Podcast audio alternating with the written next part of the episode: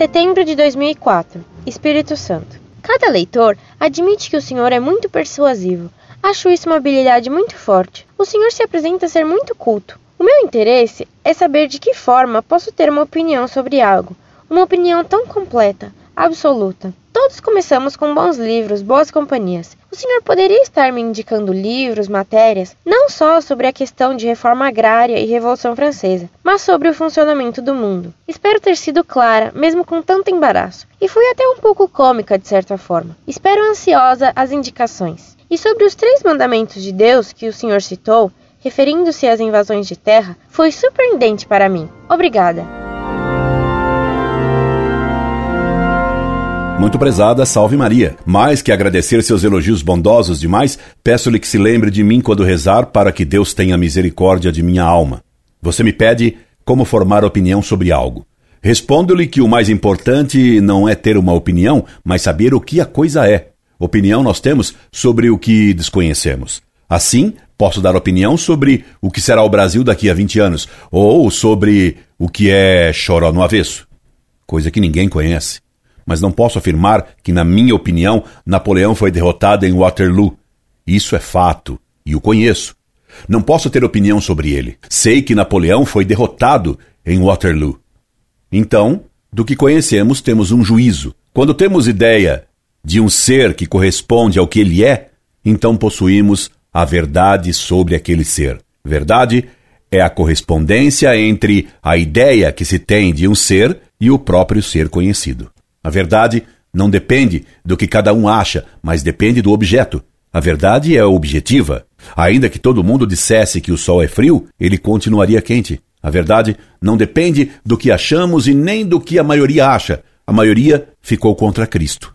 Nem por isso, Barrabás se tornou inocente e Cristo culpado. Hoje domina o achismo. Cada um acha o que quiser. Por isso, todo mundo dá opinião sobre as coisas e ninguém tem certeza de nada. O que domina é a filosofia idealista ou achista, pela qual cada um tem uma ideia das coisas que conhece, e que é essa ideia que temos que faz a coisa ser o que ela é. É o que se chama de subjetivismo, que o Papa condenou na encíclica Veritatis Splendor. Se cada um tem uma ideia diferente das coisas, fica impossível dialogar. Cada um teria a sua verdade particular. O lugar em que cada um tem uma verdade particular e crê completamente nela, se chama hospício. Ou então, mundo moderno. No hospício, todo mundo fala, ninguém se entende. Exatamente como no nosso tempo, ou como nas reuniões da RCC, parece a Torre de Babel. O pior é que hoje, quando ninguém mais se entende, pois cada um tem a sua verdade, se fala tanto em diálogo. Então, não dê importância à sua opinião e à opinião de ninguém. Sobretudo, não acredite na maioria. Veja como a maioria acredita na Rede Globo dos Marinhos. Jamais siga a maioria. Foi a maioria que gritou: Viva Barrabás! Siga a verdade, não a Rede Globo. Não faça parte do rebanho da propaganda. Siga a Cristo e a Igreja Católica Apostólica Romana. Reze e pense. Você me pede que lhe indique livros sobre a Revolução Francesa e outros temas.